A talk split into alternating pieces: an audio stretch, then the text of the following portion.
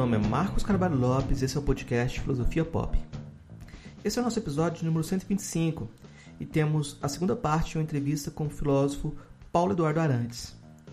Na conversa de hoje falamos um pouco sobre seu livro recém-lançado Formação e Desconstrução, a partir do seu debate com Richard Hort, análise da desconstrução e temas afins. Paulo Arantes tem feito diversas lives sobre o livro Formação e Desconstrução. Então aqui a gente recortou parte do tema, mas o programa funciona uh, por si mesmo. O ouvinte que ficar interessado pode ir atrás do livro e procurar uma dessas lives para complementar um pouco mais do debate que o professor tem desenvolvido a partir do livro, desdobrando consequências desse livro. O Filosofia Pop é um podcast que aborda a filosofia como parte da cultura a cada 15 dias, sempre às segundas-feiras, a gente vai estar aqui para continuar essa conversa com vocês. Intercalando com nossos episódios normais, de quando em quando vamos apresentar episódios com, com entrevistas temáticas especiais. É o caso do episódio de hoje, que continua a conversa publicada na semana passada sobre futebol, Bento e companhia. O podcast Filosofia Pop está presente em outros canais da internet. Você pode encontrar os episódios, mais textos e informações no site filosofiapop.com.br. Temos também um canal no YouTube, perfil no Twitter e página no Facebook. No Instagram, nosso perfil é podcast Filosofia Pop, tudo junto. Você também pode mandar um e-mail para a gente no contato filosofiapop.com.br. Continuamos com nossa campanha de financiamento coletivo no Catarse. A ideia é arcar com os custos de edição e hospedagem. Conseguindo um valor maior, podemos melhorar equipamentos e promover a transcrição dos episódios. Para isso, assine o Catarse do Filosofia Pop em catarse.me barra filosofia underline pop. A contribuição mínima que pedimos é de R$ reais mensais. Se você quer ajudar, mas não pode contribuir financeiramente, dê aquela força na divulgação dos programas, compartilhe nas redes sociais, faça comentários e continue esse diálogo. Vamos então para a nossa conversa de hoje com Paulo Arantes sobre formação e desconstrução.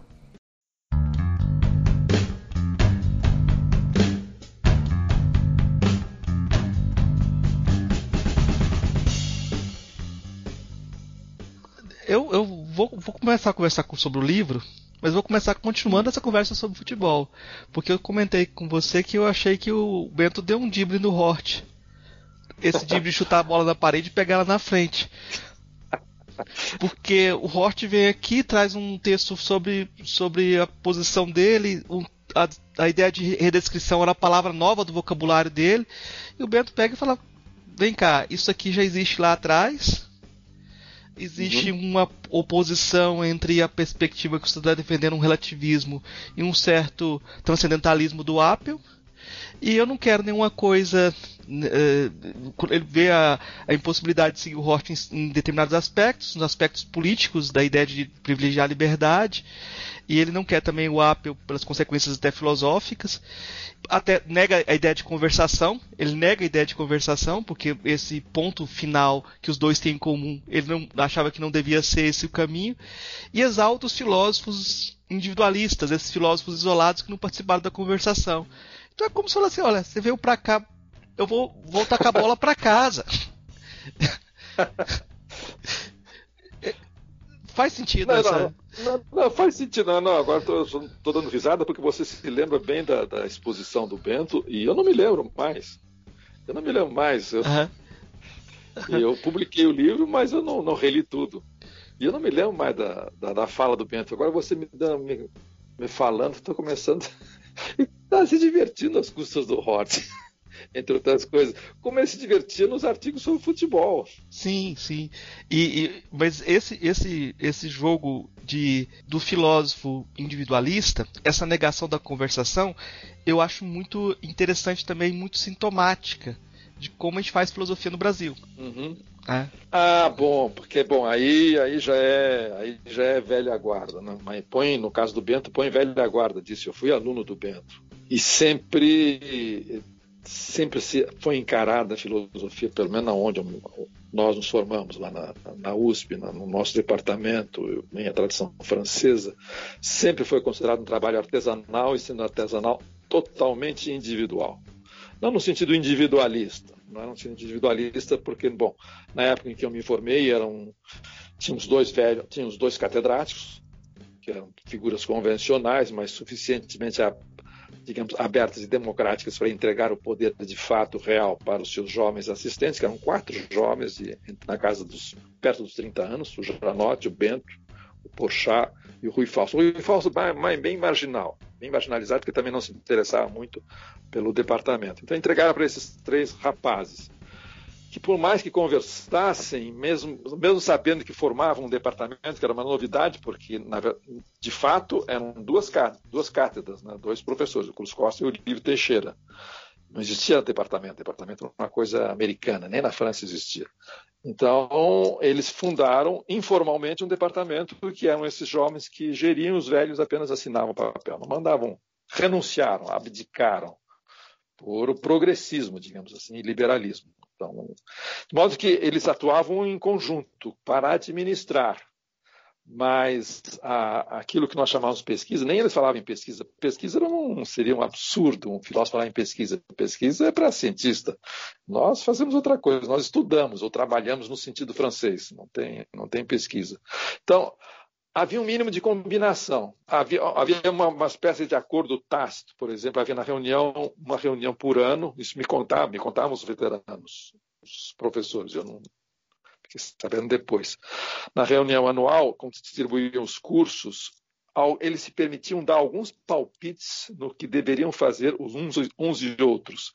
Por exemplo, você vai dar tal, pode dar tal curso, o antiga, o moderno, o contemporânea, que é para nós estudarmos porque a nossa formação era incompleta. Então, você que não estudou direito o século XVII, o século XVIII, dá um curso sobre Leibniz, você dá um curso sobre Kant e faz esse rodízio, faz esse rodízio.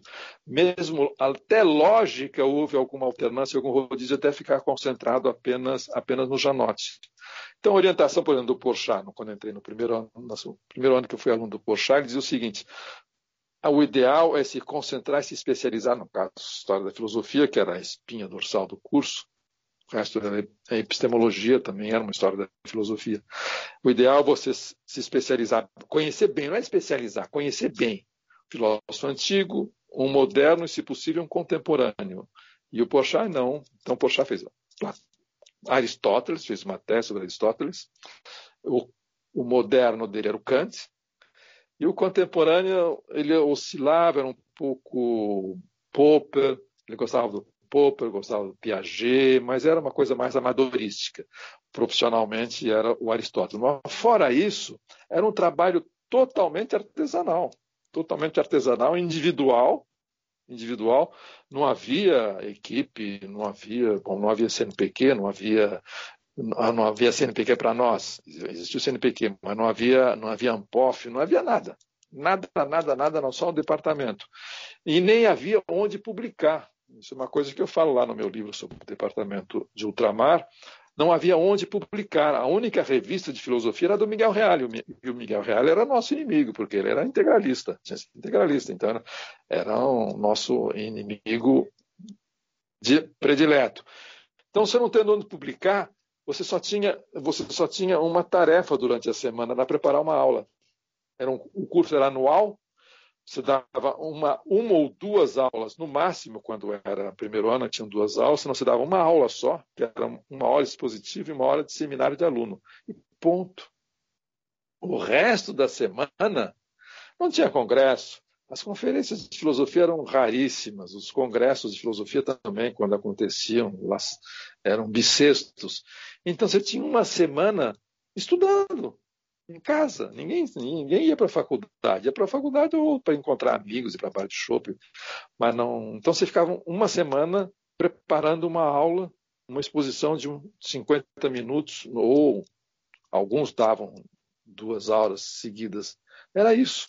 Então, nada mais, nada mais, digamos, ao mesmo tempo solitário e ao mesmo tempo todos eram amigos, a faculdade era pequena, todo, todos eram amigos de todos, todos se conheciam, tinha gente da sociologia, tinha gente da história, tinha gente da política, sempre se trocava figurinhas, ou no bar, ou em, enfim, reunião em casa de cada um, um jantar e assim por diante, mas não mais do que isso, não mais do que isso.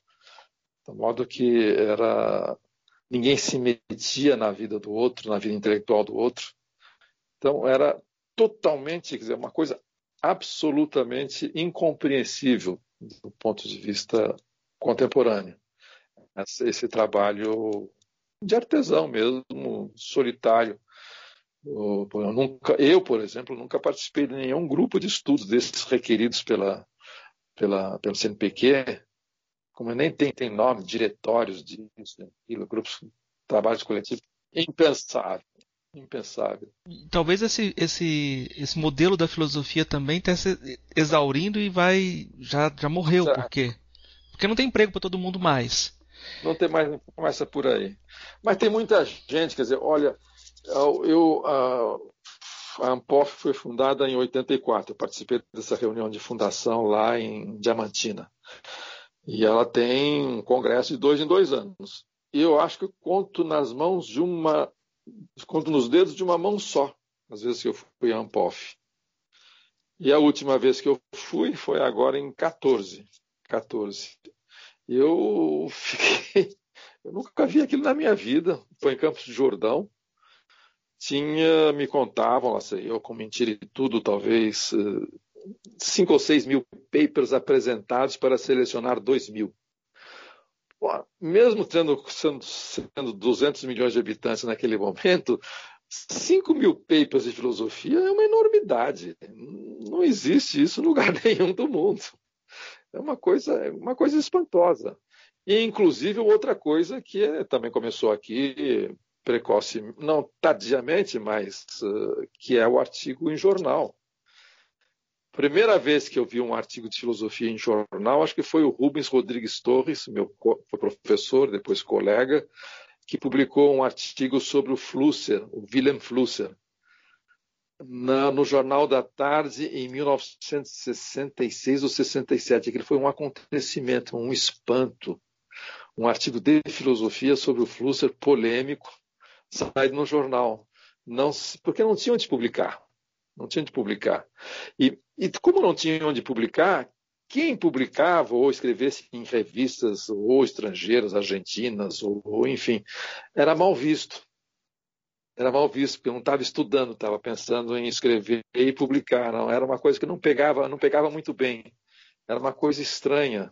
Era uma coisa muito estranha. Até que, até que virou até que virou e a Folha de São Paulo e o Estadão começaram a publicar regularmente os professores da Faculdade de Filosofia.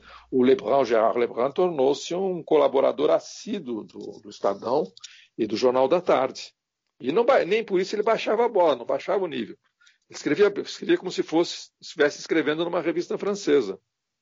E, bom, até chegar o, acho, o auge, pelo menos onde eu tenho memória, que foi, acho que nos anos, início dos anos 90, um professor austríaco veio para o Brasil participar de um congresso sobre Wittgenstein, organizado no Brasil, você imagina. Ele veio, convidaram estrangeiros e, e veio um, Wittgenstein, um Wittgensteiniano de verdade, austríaco, além do mais.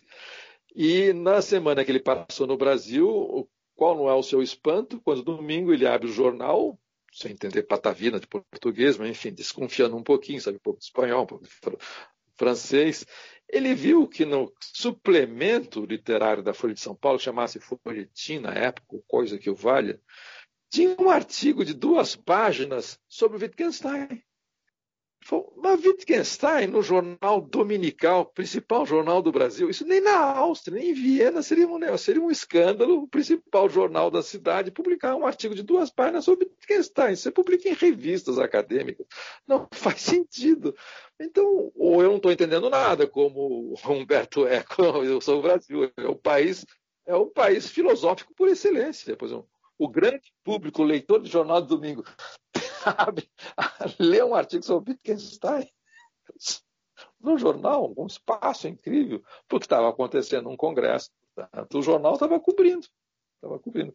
Isso, bom, aí foi quando a, quando, a, quando a filosofia começou a ser um gênero muito popular foi meados, a partir de meados dos anos, 80, dos anos 80, a partir de meados dos anos 80, no fim da ditadura. É, é esse, esse... Uma coisa Fala. Não, esse evento que você participou com, com Hort, Sloterdijk, também foi coberto pela, pela imprensa. Foi, então... foi um negócio impressionante. É negócio foi não só coberto pela imprensa, como patrocinado por um banco, acho que era o Banco Nacional, foi feito numa sala de cinema na Rua Augusta, lotada, lotada, foi coberto pela mídia, patrocínio do banco, coordenado pelo Vali Salomão e o, Cícero, o Antônio Cícero, ambos uh, poetas, cronistas, bom, enfim. Uh, uh, com um apresentador formal, uma moça ia lá no púlpito, apresentava os palestrantes, e a sala lotada, lotada de, de futuros ministros, imagina, estava lá o João Sayad, enfim, já tá, não era Tupari, mas todo São Paulo estava lá para assistir um, um curso, um, um, congresso sobre relativismo. Sobre relativismo. Veio o Gellner, veio o Hort, quem, quem mais veio de fora, que eu não me lembro Sloterdijk. mais. Sloterdijk veio, olha só. É... Olha só. Tinha que ter muito dinheiro. Esse dinheiro vinha lá de Minas Gerais, vinha do Banco Nacional. Ah, então... Magalhães Pinto. Talvez a gente Isso... tenha Talvez eles tinham que ter que ler os seus artigos, o artigo, tanto o seu artigo quanto o do Bento, pensando nesse contexto. Vocês estavam apresentando num evento patrocinado pelo banco também, toda essa. Tinha, não, era uma, era uma coisa formal, as pessoas estavam bem vestidas, era classe média, tinha classe média alta, tinha então, alguns raríssimos estudantes e muita, muito intelectual de outras faculdades, de, outros, de outras especialidades. Enfim, era um acontecimento municipal. Eu, eu achava aquilo já frisava o grotesco, no certo, certo é, eu, vou, eu vou perguntar sobre o, o Hort no seu caminho, porque o Hort tem sido avaliado como um cara que. É, o que o Nietzsche fazia lá atrás de jogar o, na descrição do, do, do Habermas, de jogar a pessoa para pós-modernidade, o Hort faz com a metafilosofia. O pessoal começa a fazer ler Hort, começa a fazer metafilosofia. Então tem vários exemplos. Aqui no Brasil tem um monte de gente que, que mergulhou nesse caminho da metafilosofia na mesma época, em lugares diferentes, né? Crisóstomo, o Gonçalo na, em Goiás, na, na, o Margutti, tem vários exemplos, podia multiplicar exemplos. Como é que, como é que foi a sua recepção do Hort? Porque eu acho que você já esqueceu bastante para poder reavaliá-lo. Se você folheou meu, se você folheou meu livro, você viu que tem lá uma tem um, uma, uma resenha, uma falsa resenha do, da filosofia espelho da natureza, que o pessoal lá do Jornal de Resenha me pediu, porque eu tinha, eu, enfim, eu tinha falado no máximo, veja só, debatido com o Nehamas. Era, era o Bento, o Nehamas e eu. Era sobre literatura e filosofia. E o Nehamas tinha acabado de publicar um livro sobre literatura e filosofia, Nietzsche, qualquer, Nietzsche, filosofia como forma de vida, qualquer coisa assim. Veio para o Brasil. Veio para o Brasil trazido pelo, pelo jornal Estado de São Paulo. Veja só uma, umas coisas. É uma coisas esquisitas. Né? Coisas esquisitas. Enfim. Eu tinha participado, tinha falado e, e escrevi. Depois escrevi um capítulo do livro, desse livro póstumo aí publicado com de atrás sobre filosofia e tradição literária no, na, no Brasil e nos Estados Unidos e na França. Aí tem uma longa, uma longa digressão a, a propósito do Nehamas, tem uma longa digressão sobre o, sobre o Hort.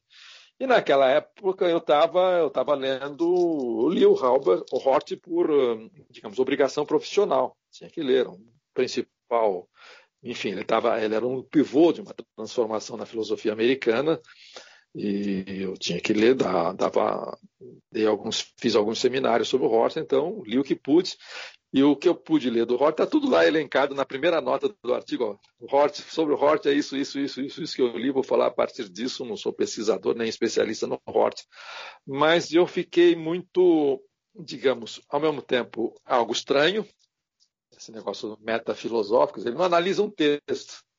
Ele é, uma, é uma, uma classificação permanente, uma contraposição permanente de posições, de teses, de estilos, assim. Era o contrário do que nós éramos, pelo menos do que eu fui. Era impossível, você não, não podia fazer nenhum tipo de observação genérica a respeito de Heidegger, Descartes, Kant, que não fosse um texto que você analisava e tirava algumas conclusões daquela análise. Ele não fazia isso. De vez em quando ele fazia, mas não, não, era, não era o gênero dele. Mas, por outro lado, ele era tão simpático, digamos assim, tão liberal no sentido americano, com um passado de esquerda, e atualmente depois de esquerda. Depois eu vou citá-lo, o que ele escreveu sobre os Estados Unidos, sobre a desintegração americana, eu vou citá-lo lá no, no, no, artigo sobre a brasilianização do mundo. Eu cito o Hort, lamentando também como é que a globalização tinha fragmentado totalmente a sociedade americana numa sociedade de castas. Eu cito lá o artigo, enfim, ele era sangue bom, digamos assim. Era gente do bem. E, mas, por outro lado, tinha esse estilo, como você está chamando de metafilosófico, que para nós era totalmente estranho. Mas, por outro lado, eu o via como alguém que estava, ah, de certa maneira, desasnando a cultura filosófica americana, importando, importando os continentais, os europeus, e lendo de uma maneira de uma maneira não fanática como os uh, adeptos imediatos do Foucault, Derrida e companhia. Ele lia de uma maneira heterodoxa também. Uh, não levava muito. Na verdade, o que mais me fascinava, que eu, eu desconfiava que, no fundo, ele não levava muito a sério esses franceses. Inclusive, um dos artigos dele sobre Derrida, onde, até onde eu me lembro, ele dizia o seguinte: é como se ele dissesse o seguinte: vem cá, o, o Jacques, essa história de você está obcecado com a metafísica da presença, o logocentrismo, essa coisa opressiva que é a metafísica ocidental. Você não acha que você está exagerando um pouquinho? Não existe coisa mais séria para você pensar na vida do que procurar tudo dia antes de dormir, se debaixo da sua cama não tem alguma coisa chamada metafísica ocidental, ou se a presença, a metafísica da presença não está ali puxando pelo seu pé. Você não, não acha que isso é um pouco exagerado? fazer o mundo girar em torno da metafísica ocidental. Ele dá mais ou menos a entender isso. E, por outro lado, ele acha muito simpático essa maneira, essa, esse jeitão que, que tinha o Derrida, no caso, de recontar de outra maneira, literalizar, ah, fazer trocadilhos, enfim, com a filosofia de maneira geral, com a tradição filosófica do Platão até, até o Heidegger. Então tinha, tinha esse lado que, que atraía no, no Hort. Inclusive, uma coisa que eu uso, que eu uso um pouco do, nesses artigos desse livro, do Hort, é o, a maneira pela qual ele, ele, ele, definiu o que ele chama de um argumento profissional por excelência na filosofia, que começa com Descartes, e que vai dar, e, bom, que ele vai demolir e interpretar de uma maneira antifundacionista. Então, a ideia de filosofia profissional, depois eu adaptei e disse isso começa com o Kant, é um pouco. Eu, enfim, eu reencontrei no Hort e gostei, gostei. A maneira pela qual interpreta a filosofia, eu acho, eu acho divertido. Quer dizer, não é um argumento sério falar, não posso dizer, eu acho a filosofia Espelho da Natureza um livro divertido, mas ele é divertido ele é interessante, ele é, enfim, ele é quase que libertário, num certo sentido. Então, uh, tem uma, um certo. Às vezes parece ingênuo, às vezes parece bizonho, mas um pouco um certo entusiasmo uh, literário e utópico a respeito do que você pode fazer numa, nessa conversação universal que ele, que ele inventou. Então ele não era. E o fato também dele dizer, olha, uh, teoria, a teoria não importa, isso para mim era mel na minha sopa. Teoria, teoria não importa. O que é o, é o cerne do pragmatismo, do, no bom sentido, do, do filósofo pragmatista americano. Então, pouco importa. A filosofia não, não vem ao caso. Não vem ao caso. É mais importante a democracia, a ideia de coesão social, prosperidade, enfim, por aí afora. Vale mais democracia do que filosofia. Isto é, o fa, a, a, isto é eu acho que é o básico. É o básico dele, do, digamos, do liberalismo dele, digamos, esclarecido, é dizer o seguinte: a Constituição americana não precisa estar fundada na verdade. Isso não a diminui. E se a demonstração de que a Constituição americana está fundada, na verdade, que os pais fundadores tinham uma visão metafísica do que fosse de fato, verdade, consenso e por aí moral, o que é o bom, o que é o justo, isso aqui seria uma sociedade de fanáticos, não duraria e todo mundo se mataria. Então, o fato de que não há verdade, nós convencionamos, nós declaramos que é assim, assim, é fato, isso é, é uma, uma espécie de efeito, efeito é, uma, é uma performance é uma, como, se a, como, se a, Constituição fosse um, uma peça performativa. É como eu digo, olha, eu declaro que a janela está é, é diferente de dizer que a janela está aberta, porque é um, é enunciado constatativo, e a declaração de independência é uma declaração independente. Declaro aberta a sessão, porque eu tenho autoridade para declarar que somos um país de livres. É mais ou menos isso. Então, a, a descartar, separar a política, está na, na, arte, não não está inventando nada.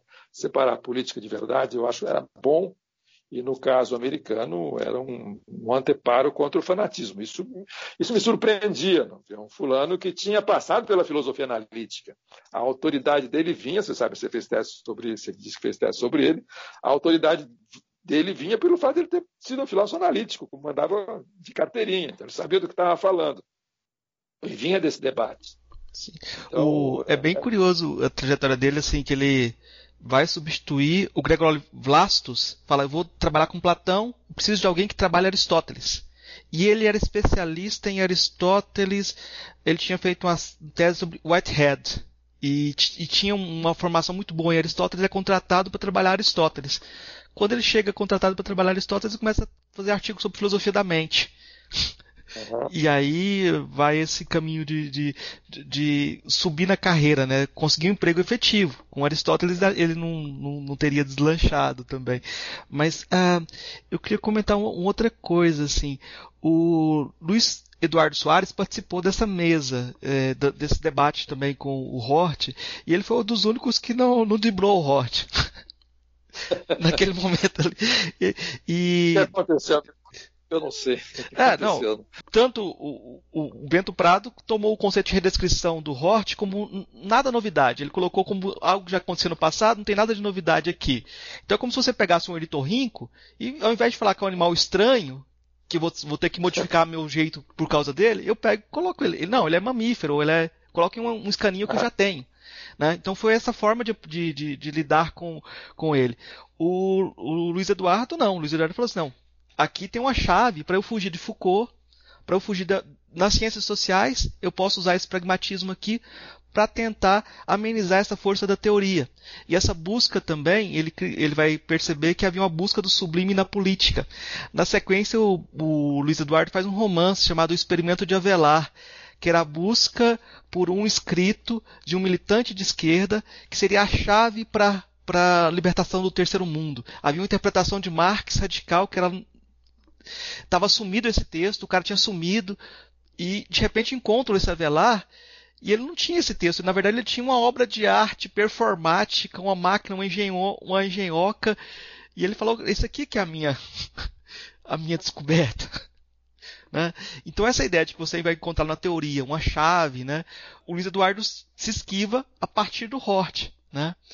eu não sei até que ponto uh, que o Hort afetou também na sua busca também, porque eu vejo o, o, o seu livro sobre, sobre a história da USP como um livro que é metafilosófico nesse sentido, de contar uma história também. Ah, nesse sentido, nesse sentido que você está ah, empregando metaf metafilosofia, sim, nesse sentido sim. É uma, uma crônica. É uma crônica, não é uma história, porque não está documentado, é tudo é pura memória, é memória e os livros que esses caras publicaram e as aulas que eu assistia, mais nada. E um pouco de pesquisa, porque era bibliografia.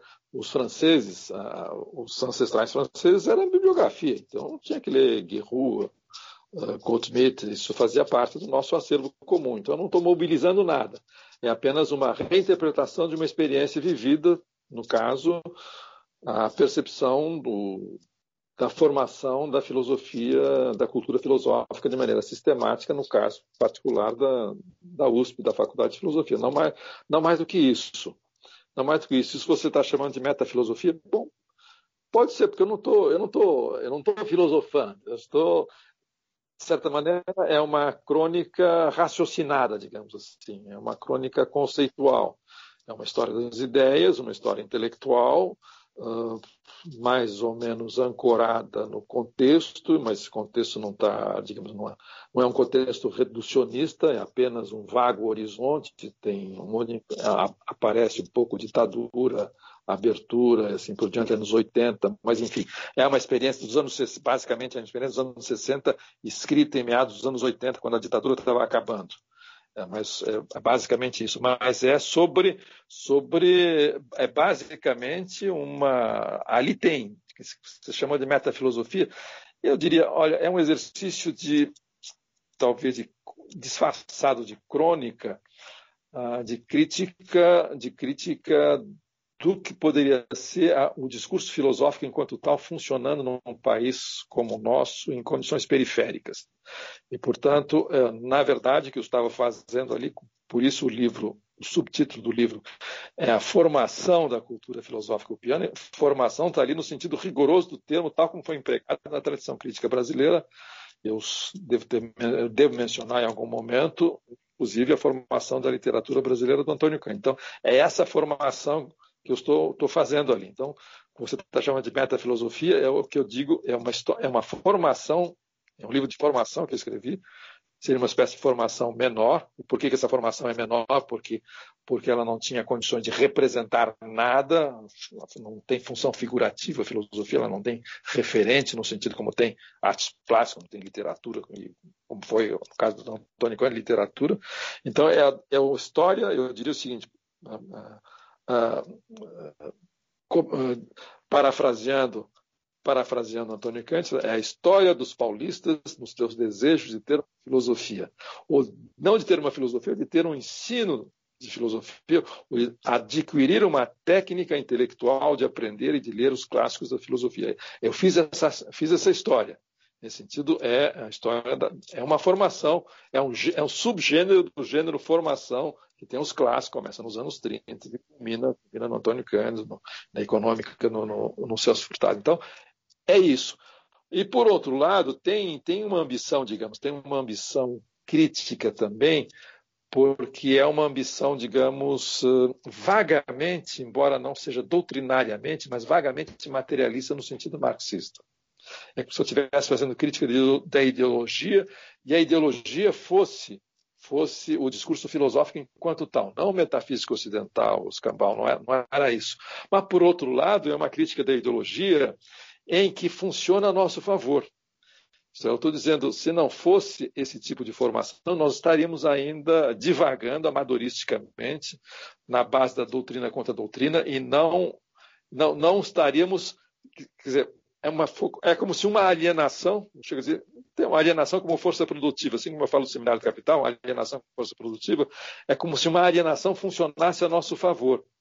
É como se nós tivéssemos, tirássemos benefícios daquilo que alguém chamou de ilusão ilustrada. Na verdade, a formação da filosofia em São Paulo foi fruto dessa ilusão ilustrada. Isto é, nós, e o Antônio Cândido, que está.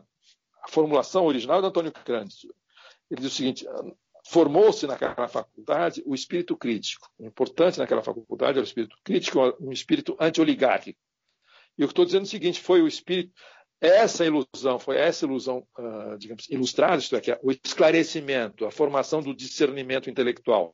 Ele acarreta, né, acarreta necessariamente um discernimento político. E, portanto, simples, a simples disciplina mental que os desses franceses nos impuseram colonialmente, nós somos colonizados é uma colonização que deu certo. Esses diabos desses franceses nos impuseram essa fidelidade ao texto. Isto é, a primeira, eu comento em prosa e versos, em tudo que é lugar. A primeira coisa que eles fizeram é o seguinte: olha, pessoal, aula em francês. Você tinha que se virar e aprender francês rapidamente. Nós, vocês não vão aqui. Eu sei que tem muita gente de esquerda aqui na sala de aula, mas vocês não vão, por favor, não vão me dizer que o Platão ou, ou Aristóteles, ou a metafísica do Aristóteles, é a metafísica de um escravista. Chega disso. Nós vamos ou vão refutar o idealismo ou delírio da teoria das formas do Platão. Vamos entender o que esse cara quis dizer. Que por acaso era um grego, tradicionalmente há mais de 1.500 anos, nós, todo mundo o considera um gênio. Então vamos saber o que, que, o que ele quis dizer, o que está no texto. Vamos entender o texto dele. Isto, isto é um marco civilizatório, num certo sentido.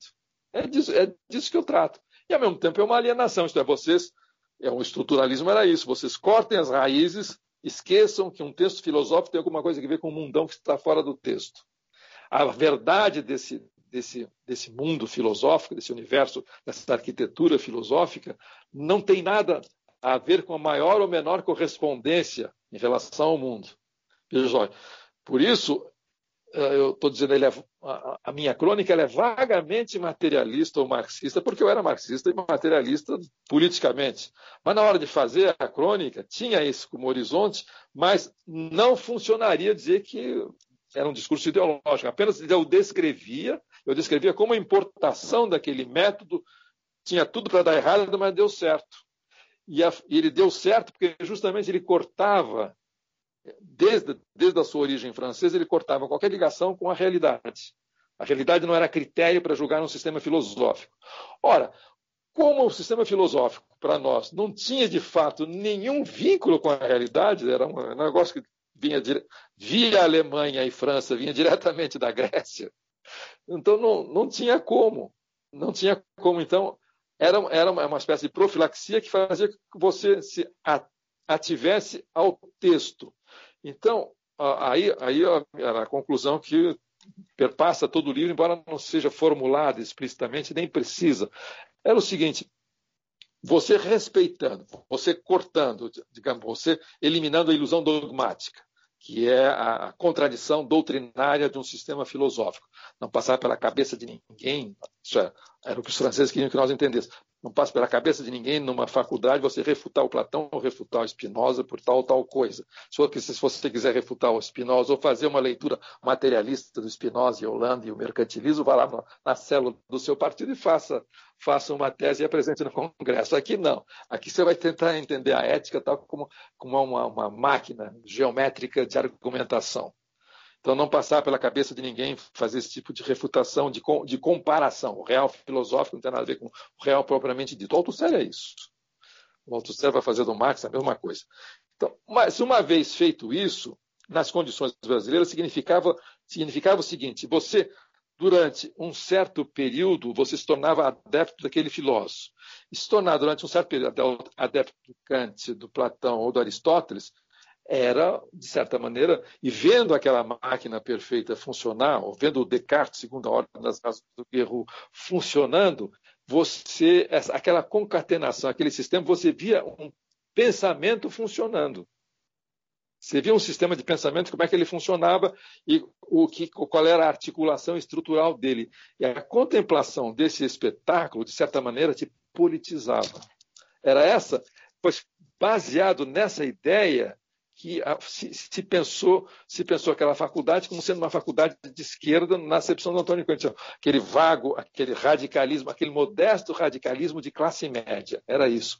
Era a educação desse discernimento político. É, o, o pressuposto é o seguinte: se alguém é capaz de honestamente abandonando todos os seus preconceitos, fosse ele de esquerda, de direita, marxista ou não marxista, ou qualquer coisa, se ele é capaz, honestamente, de se deter durante uma temporada para decifrar um texto aparentemente abstruso e descobrir um sentido sendo formado através daquele concatenamento de argumentos, de proposições, como você está ouvindo uma sinfonia ou um poema, se você se deixa tomar por essa, digamos, se você entra, nesse, entra nesse jogo, que é o jogo da inteligência funcionando em ato, seguramente, ao terminar a sua leitura sistemática durante um ano ou dois, a temporada que você define, você será uma pessoa diferente. E essa pessoa diferente será uma personalidade política e social diferente, a sua, digamos, a sua, a sua razão de viver, o seu modo de viver, o seu sentimento das coisas e das pessoas está alterado.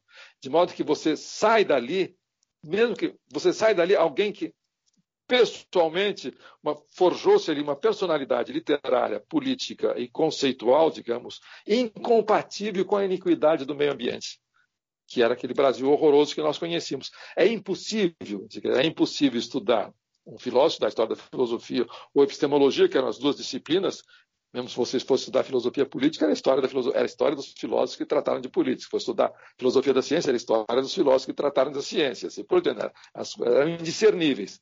Era impossível fazer bem um curso de filosofia, a menos que fosse tapado ou já, enfim, já tivesse politizado de antemão por algum partido stalinista, ou integralista, ou fascista. Aí não tem como. Mas era impossível, impossível sair dali sem sem ser de esquerda, sem estar de esquerda. Era, era, era quase que um senso comum, é como se a ilustração tivesse eh, o esclarecimento, Aufklärung, tivesse consequências políticas imediatas, sendo que o seu pressuposto era, uma espécie, era fazer uma, um vácuo social, político em torno do texto filosófico, que para o marxista era uma coisa absurda. É, não, não apareceu ainda, não apareceu, até onde eu tenho notícia, porque eu também não trabalho em filosofia há décadas, eu digo para todo mundo, não apareceu ainda quem fizesse, quem fizesse, quem fizesse uma, digamos, uma leitura, uma leitura, por exemplo, do sistema hegeliano e tivesse e desse Bom, agora, agora eu falei um negócio complicado, eu posso complicar a minha vida. E desse o referente do sistema hegeliano. Fizesse uma leitura materialista. Como já tentaram fazer de vários, Kant. Não adianta eu falar, associar o Kant ao pequeno burguês alemão e o imperativo categórico à impotência da burguesia, da pequena burguesia alemã. Isso não é nada. Isso é uma frase que está perdida na ideologia, na, na ideologia alemã do Marx. Mas trocar isso em miúdos, se pegar o Kant e fazer uma análise, uma crítica imanente, crítica ideológica, imanente do Kant, eu não vi.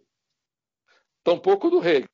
Tampouco do Hegel. O máximo que eu consegui é fazer origens intelectuais da dialética hegeliana. É um pouco sociologia das ideias o que eu fiz, com a ambição, com a ambição que eu não cheguei, porque o livro ficou incompleto, mas a minha ambição era chegar, era chegar a, a, a dissecar, ou a encontrar a fórmula mágica da anatomia da proposição especulativa na lógica hegeliana. E mais ainda, isso eu estou dizendo para você, você, isso é segredo de Estado, porque esse cara é louco. Ele queria nada mais, nada menos do que isso. Era isso mesmo que eu queria. Eu queria, através daquela, da origem, das origens intelectuais da dialética hegeliana, fazendo uma história da inteligência europeia, indo do centro para a periferia. Começa na França, passa para a Alemanha, e depois a minha missão era chegar na Rússia. Mas, enfim, era mostrar como é a reinvenção moderna da, da, dialética tinha aqueles pressupostos sociológicos que têm a ver com a autonomização da inteligência. E, portanto, a dialética tinha. Aquilo era um, era um lastro social da dialética, não explicava tudo. A dialética tinha, tinha, que chegar. E como é que naquele, naquele lastro, naquele tipo de discurso, naquela, naquela Freischwebung, aquela oscilação de um polo ao outro, naquele tipo de discurso que está tá sendo estilizado por aqueles intelectuais, aquelas várias inteligências francesas, depois a alemã, com, e comparando, e passa um pouco pela Itália, como é que aquilo, ia aquilo era o lastro que me permitiria dar um salto e explicar, passar da, daquilo que o Hegel chamava de raciocinação para a proposição especulativa, em que sujeito e predicado se, se passam um no outro, como está lá na primeira, nas primeiras nas primeiras páginas da ciência da lógica. O que é uma proposição especulativa? Ela não é uma, não é uma proposição apofântica no sentido husserliano. Aquilo era o núcleo. E aquilo era a metafísica, entre aspas, hegeliano. No caso do Hegel, era especulação, para além da metafísica. Metafísica é entendimento para o Hegel ainda. Bom, então, veja só, eu estava querendo fazer uma leitura materialista da, da dialética do Hegel. Então, era chegar na proposição especulativa e mostrar que aquela proposição especulativa, isso é loucura. Não tá, nem que eu vivesse 30 anos, eu não ia conseguir fazer. Era mostrar que o, a célula daquela proposição especulativa era justamente o capital. E era o fetichismo. Estava lá, funcionando. Isso é, quem era metafísico? Era a realidade capitalista que era metafísica. E a transposição daquilo, a transposição correta daquilo, só poderia ser uma proposição especulativa cuja origem era dialética, dialética negativa, tal como havia encontrado nos intelectuais naquele momento de transição na Europa. Mas isso era um programa para uma vida inteira e eu precisaria dominar pelo menos dois livros fundamentais, a Ciência da Lógica e o Capital. Porque era esse o programa que nós tinha, que eu tinha pelo menos na cabeça, como um pacato marxista ocidental uspiana. Você tinha uma vez feito o meu doutorado sobre a ideia de tempo, que basicamente era um conceito que estava tanto na lógica quanto na fenomenologia. O segundo passo seria uma livre docência, como se dizia, sobre a lógica, a ciência da lógica. E depois, aí você tinha a chave, você ia explicar o capital. Bom, isso eu não vou, eu não vou dedicar a minha vida a isso. Então eu parei, falei, não vou, não vou, porque o passo passo seria eu dei, eu, durante alguns anos dei curso sobre a lógica do Hegel, mas aí é uma, é uma selva inextricável. Quando eu percebi que havia trechos naquela loja que eu honestamente não tinha condições de explicar e não sabia de bibliografia e alguém explicando aqui, foi bom, então aqui é melhor recuar antes de começar a virar um charlatão de feira e dizer, olha, aí as pessoas nos livros, nos livros sobre o rei, sempre você desconfia quando alguém tantantã, tantantã, começa a dissertar sobre o Hegel. Por exemplo, como nesta passagem, cita assim um tijolo de 30 linhas, né, no recuo na paz. Portanto, como queríamos dizer, e continua, mas não explicou uma frase daquele tijolo. Esse é o truque. Bom, eu não vou passar a vida nessa enganação. Ou, se eu vou tentar decifrar aquilo, eu vou, ficar, vou chegar aos 80 ou 90 anos explicando a lógica do Hegel. Não, isso não é um programa de vida. É, o Robert Brandon, Bom, eu... Robert Brandon lançou é? agora um calhamaço de quase mais de mil páginas sobre a fenomenologia do espírito.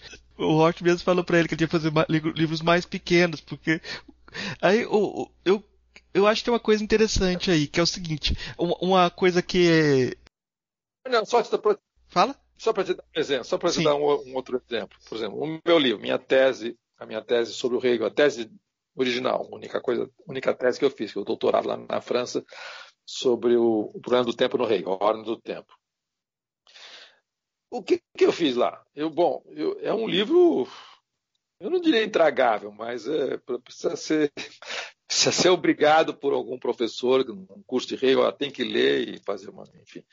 É um livro que você lê espontaneamente. E, e, enfim, é, não é, não é agradável de ler, mas também não é inteiramente rebarbativo. Mas, enfim, eu, e, com total falta de modéstia, eu acho que, da perspectiva adotada, ele está certo. Está certo, quer dizer, está correto, está correto, é plausível e é, digamos, é uma leitura ninguém percebeu, mas é uma leitura assim, nem marxista, é jovem marxista é, do Marco, que o Marco diz no manuscrito sobre o Hegel, está ao pé da letra, o segredo é o trabalho e eu passo do trabalho para o tempo. Bom, esse é o núcleo, é o núcleo da tese. Mas na verdade, o que, eu fiz? Por que, eu posso me orgulhar dessa tese e não sou e não sou charlatão de feira? No que diz respeito ao hegelianismo, não estou vendendo uh, gato por lebre. Porque eu, se a gente for uh, uh, alinhar tudo que o Hegel disse sobre o conceito de tempo explicitamente na obra, alguns mais alguns parágrafos mais extensos, outros frases em tais ou tais contextos diferentes, não chega a 10 páginas. Então, eu me orgulho de ter explicado 10 páginas do Hegel. Agora, você imagina a fenomenologia do espírito inteira, porque a fenomenologia do espírito tem trechos, trechos ali ininteligíveis ininteligível. E quanto mais passa o tempo, menos o seu ouvido, para o vocabulário do idealismo alemão está educado. A, a lógica, então, nem se fala. A lógica nem se fala. Então, é claro que você pode dedicar uma vida e chegar lá, não precisa escrever 800 páginas. Pode, se você de fato chegar na pedra filosofal, dá para escrever em 100 páginas. Aí seria o livro do século, depois do rei. Mas quem te garante? E você tem um, um só uma vida, né? Então, é. então voltando, eu queria dizer, no fundo, 10 páginas eu consegui explicar. Bom, tá feito, agora vou passar para a ordem do dia. O, o Hort...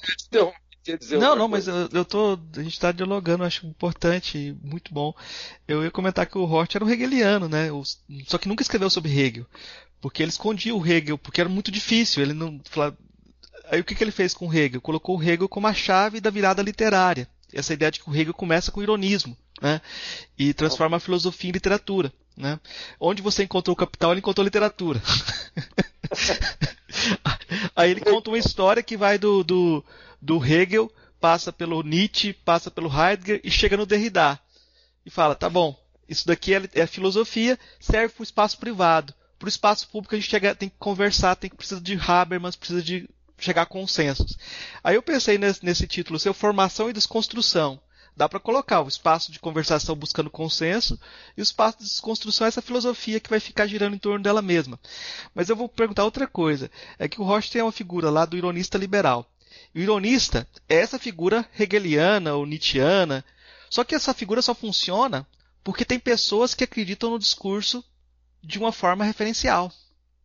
Porque a maioria das pessoas acreditam no discurso de uma forma referencial. O problema é quando essa teoria vence e todo mundo começa a ser ironista. E talvez o Brasil seja o lugar propício para isso. Todo mundo é ironista, mas ninguém é liberal. e aí você vê o Rocha com aquela situação, tipo, a esquerda identitária, esquerda cultural, podia se dizer, e era também filha dele. Ele fala, não, isso daqui não, gente. Vamos voltar para estudar as coisas temos que estudar o, o, trabalhador, as relações de trabalho, é isso que é a base do negócio, né? Como é que você vê isso? Parece que, de certa forma, Hort venceu quando o pessoal fala de pós-verdade. Parece que, mas os efeitos deles, deles são perversos, né? É, esse é o grande. É, bom, a gente por, por atalhar, eu ia começar falando um pouquinho do, do, dessa versão do, do, do Hort sobre o Hegel. Ah, mas, mas fale, fale, fale. Que... Não, mas se a gente fosse atalhar, então, esse é o grande.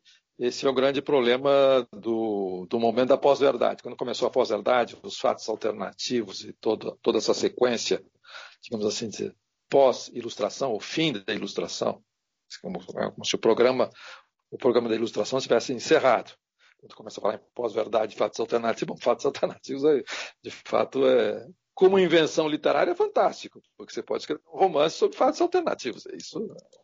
É, isso bom, ah, então, ah, quando, quando o, o, na campanha do Trump e depois no primeiro ano do governo Trump, nos dois primeiros anos, o que sai, existe uma, uma acho que uma biblioteca foi escrita nos Estados Unidos. Eu conheço pouca coisa, mas vou ter que pesquisar isso porque agora eu fui cometi o desatino de pôr desconstrução no título do livro.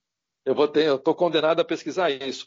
Num, determin, num determinado momento, os, digamos, uh, os democratas, liberais, enfim, as pessoas, digamos assim, os, os, neoliberais americanos, chocados, em estado de choque, como o Trump, aquele fenômeno que apareceu naquele momento, começaram a se lembrar: olha só a semelhança, a ideia de pós-negócio, o desrespeito total pela realidade, verdade, fatos, consenso, assim por diante, desse homem que diz uma coisa hoje, o dia seguinte diz completamente não, pouco importa se está mentindo, dizendo a verdade, é, indif é indiferente. Isso é como se a realidade é indiferente em relação à verdade. Se isso não tem a ver, se não pode, não pode, não, isso não é French theory, é a teoria francesa. Então tem tem n artigos e ao mesmo tempo dizendo, olha, mas esses caras da teoria francesa, os desconstrucionistas de Yale, os críticos literários, os, os seguidores, os adeptos de Derrida e Foucault eram gente de bem, eram gente, inclusive de esquerda, não eram canalhas. Nós estamos diante de uma monstruosidade social chamada que é esse, esse vigarista do, setor imobiliário e dos reality shows, que é, tornou-se presidente da República. Então, não, não vamos fazer esse amálgama, mas que é parecido é. Todo, ninguém se. Todo, todo mundo tira uma lasquinha todo mundo tira uma lasquinha, bom, e diz o seguinte, bom, se você tem uma corrente filosófica, por mais diferentes que seja um do Derrida, Foucault, não são nada parecidos, pelo contrário, se, se detestavam. O Foucault não suportava o Derrida e vice-versa, e por aí vai. Todo mundo sabe disso. Não, e não diziam a mesma coisa, mas tinha alguma coisa em comum. Essa coisa em comum era uma. Bom, para dizer de maneira mais cordial possível, era uma problematização de noções fundamentais herdadas da famigerada metafísica ocidental ou da primeira ilustração que aconteceu em Atenas, em 1500 anos atrás, e que onde implica a definição de verdade. Está lá no Aristóteles, quando é que eu posso dizer que a neve é branca é um enunciado verdadeiro? A neve é branca é um enunciado verdadeiro só e somente se a neve for branca. Põe aspas aqui no enunciado a neve é branca, tira aspas aqui, você tem lá uma impressão qualquer, enfim. Bom, como é esses, esses filósofos franceses, essa filosofia continental, e não só são os franceses, também um pouco a fenomenologia alemã, e assim por diante, desembarcam nos Estados Unidos para, e começam a problematizar a noção de verdade, que é uma problematização, digamos assim, esclarecida, é um aufklärung ainda, porque é antidogmático. É, o Hegel diria contra, contra as limitações do entendimento e assim por diante, e por aí vai. Então, é uma, digamos, é uma, é essa, essa problematização da noção de verdade, da verdade representacional, até o liberalzão social-democrata Habermas concorda com isso, que a, razão, a razão também pode ser comunicativa, deve ser comunicativa, e nada, se, tudo não se, não, não se remete exclusivamente ao seu aspecto proposicional, representacional, assim por diante. Eles começam a arejar o ambiente.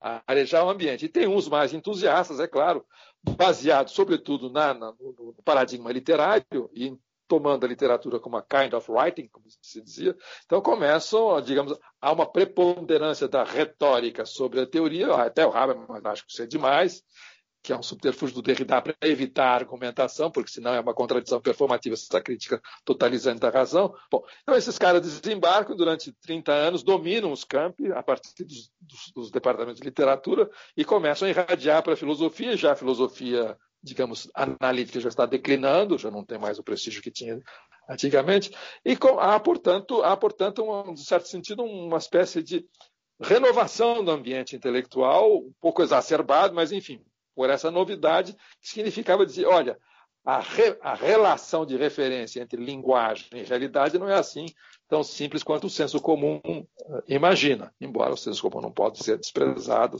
e, e, e, e por aí vai. Bom, até que, num determinado momento, num determinado momento, o establishment americano, independentemente de ser filosofia analítica ou não, todo o establishment americano, conservador, sobretudo a partir dos anos Reagan, começa a dizer, oh, não, estão, estão desmontando o espírito americano, o espírito americano está desaparecendo. Bloom escreve lá o livro sobre a, sobre o eclipse do espírito americano. Esses caras são nihilistas, são subversivos, são, são estão, estão demolindo as instituições, estão, na verdade, eles estão desmoralizando, desmoralizando a cultura enquanto tal. E isso antes de começar os movimentos identitários americanos a pegar fogo. Bom, aí se você tem uma contraposição a esses caras que são de esquerda e o establishment americano. Depois a coisa vira. A coisa vira, ou com a vitória do Trump. Aí passa-se a defender, passa-se a defender justamente o legado iluminista que vem da Revolução Francesa, da Revolução Americana, da Constituição, contra esses nihilistas que são, que é a extrema direita, a direita alternativa. Então, o jogo muda completamente. Mas no meio de campo, vai, tem sempre algum espírito escarninho que diz, mas essa problematização da verdade, que nós sabemos, feito por gente bem intencionada, essa excessiva aproximação entre a retórica literária e a retórica política e a, digamos, o universo discursivo demonstrativo, não precisa ser necessariamente analítico no sentido, no sentido lógico, foi longe demais. Foi longe demais e é muito parecido com a, com a digamos, com a demolição das instituições e dos governos estabelecidos, né, que feito pela, pela não só pela nem, nem pela, pela direita alternativa, pela direita, pela extrema direita. Então há uma há, uma, há um parentesco, esse parentesco incomoda e eles e as pessoas mesmo sabendo que é esse amálgama em si mesmo ele é criminoso, não se pode associar Derrida a um bandido. Então, mesmo assim, esse parentesco incomoda e todos eles que fazem essa aproximação tiram uma casquinha tira uma casquinha e diz: olha, viu, essa história de afastar demais o discurso e o seu referente, essa história de problematizar demais a, a, digamos, a autonomia da linguagem em relação àquilo que o bom senso ou o senso comum do Kant, para que haja reflexão, é necessário que haja um solo comum, senão as pessoas não podem sequer refletir em conjunto. Ele foi, eh, eh, foi longe demais, há uma, uma espécie de linha vermelha que não pode ser ultrapassada. Ele foi longe demais e essa autonomização do discurso, isso é o fato de você começar a demonstrar que não existe uma coisa você num departamento de literatura ou mesmo na filosofia dizendo nós dizíamos nosso método estrutural é não existe nada fora do texto que o Guerrero disse a respeito da ordem das razões do Descartes não existe nada fora das meditações do Descartes não procurem entidade para ver se corresponde, se está falando da verdade. Veja a articulação interna. A verdade está na articulação interna. Depois chegam, chegam esses franceses nos Estados Unidos e diz "N'y rien hors du texte. Não há nada fora do texto. Fora do texto é um outro texto, não tem outside.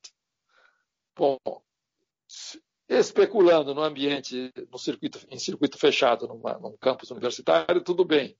Mas no momento em que isso se torna senso comum político, Aí a coisa completa. Aí a coisa fica complicada. Aí você pode, inclusive, dar um nome bonito, pós-verdade, é um nome pomposo. Parece pós-metafísica. É. Pós-pós-verdade é uma coisa interessante, como. Fato, né? fatos alternativos também, do ponto de vista da crítica literária, é uma coisa interessante. No momento que você começa a juntar as pontas, diga, olha, uh, isso pode.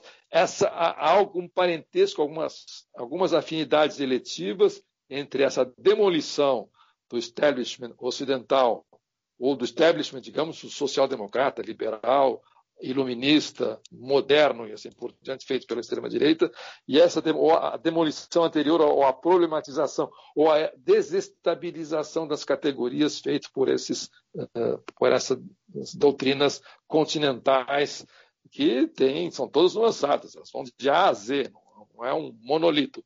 Então, há, há alguma, há, há, algum momento, há algum momento em que o, digamos assim, a terminologia filosófica, metafísica começa a ser secularizada, começa, começa a acontecer na realidade. É como se é, uma comparação que acho que eu fiz alguma vez numa live, não sei, num, num debate qualquer justamente num debate com um autor, era brasileiro, inclusive, muito apaixonado por essas, essas doutrinas.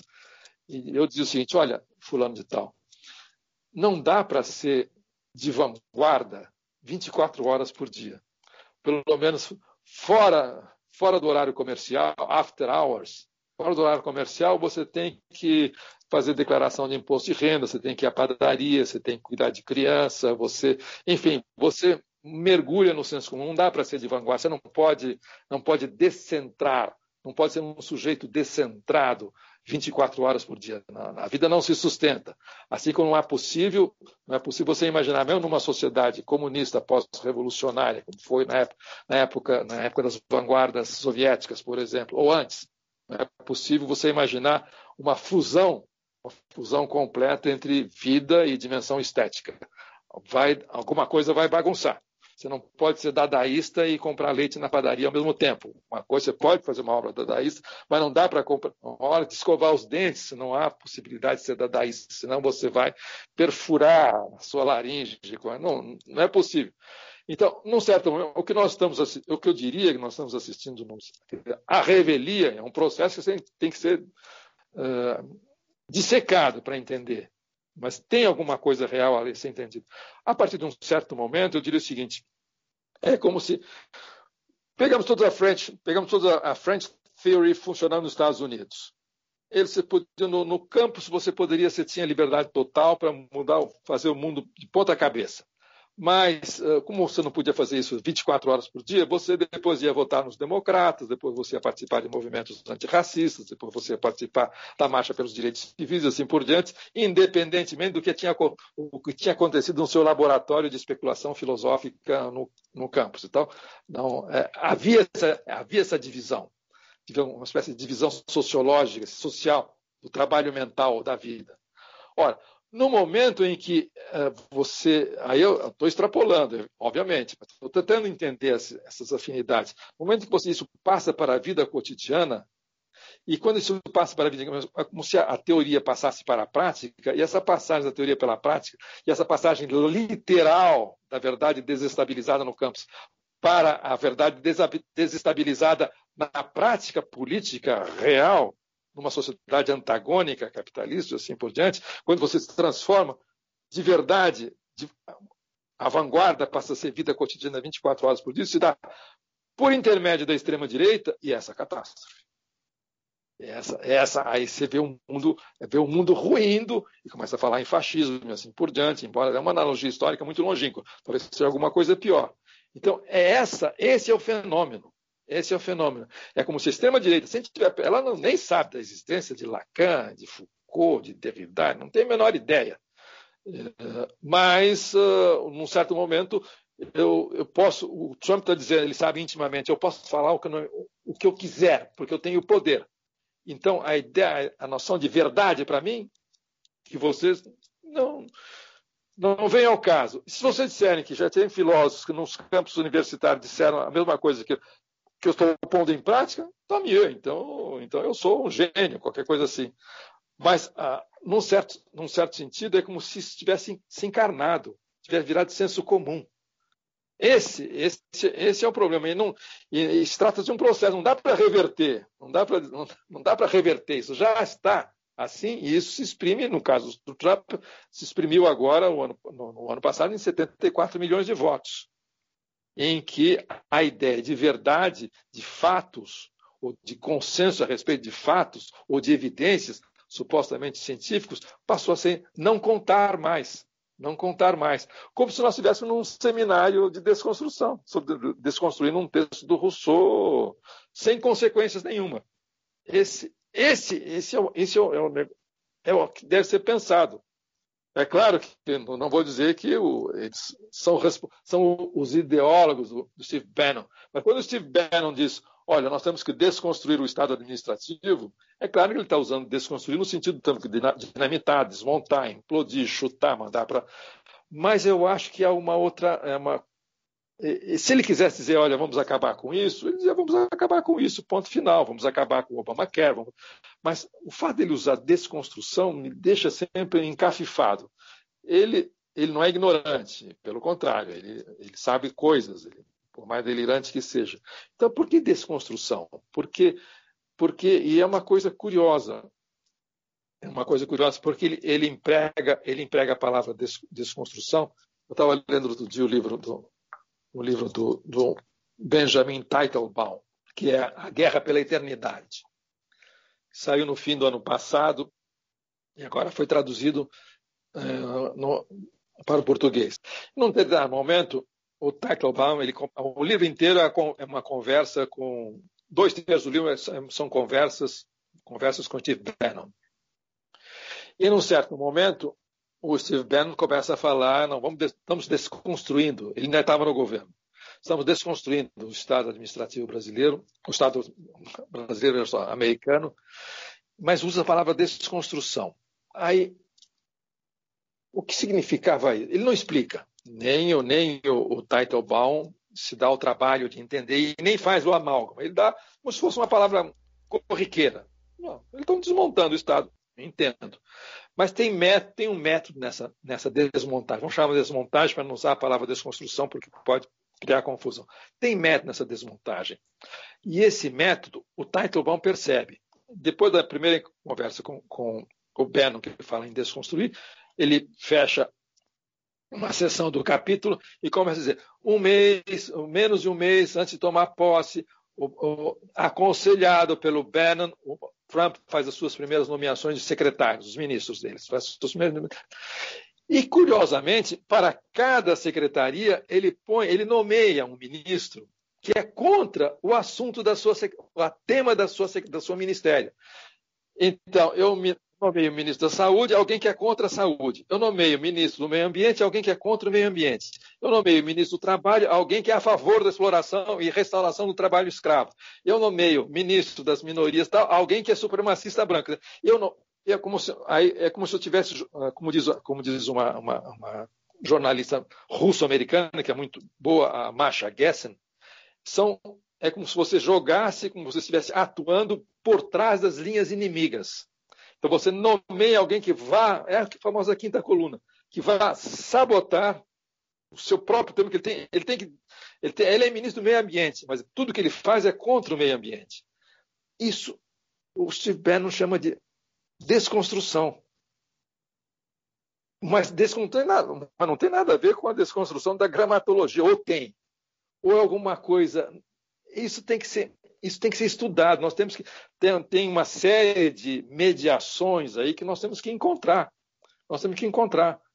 A Marcha, a Marcha Gessner, que eu acabei de citar, que é o quem usa essa expressão, curiosamente analisando o primeiro ministério do Trump, logo no primeiro mês de governo, ela, ela diz assim: o que o Trump está utilizando, fazendo nesse momento, é o, que a especialidade dela é o que ela chama de o paradigma Putin. Na Rússia é exatamente a mesma coisa. E ela usa um das, uma dessas características desse paradigma Putin é ter um ministério que são os inimigos que está para além das, das, das linhas da linha do front, para trás do front, jogar para, nas costas do, do, seu inimigo. E o inimigo, no caso, é meio ambiente, trabalho, saúde, o que você possa, que você possa imaginar. E, nesse, e ela, ela tem ela, uma das explicações que ela dá para o, para o seguinte: quando se fala em pós-verdades, não tem aqui nos Estados Unidos, mas também tem pós-verdade na Rússia, tem pós-verdade na Bulgária, tem pós-verdade no Boris Johnson, tem pós-verdade no mundo inteiro. O que, que significa isso? Ela está analisando, tá analisando a personalidade política do Putin. Entre as características que ela dá é a seguinte, o que explica, o que se explica essa, essa estratégia desconstrutiva, digamos assim, com todas as aspas devidas. É uma certa indiferença, uma certa incuriosidade pelo mundo real. Eles estão um pouco se lixando como é que se estrutura o um mundo em função do qual eu vou adotar tais ou quais políticas.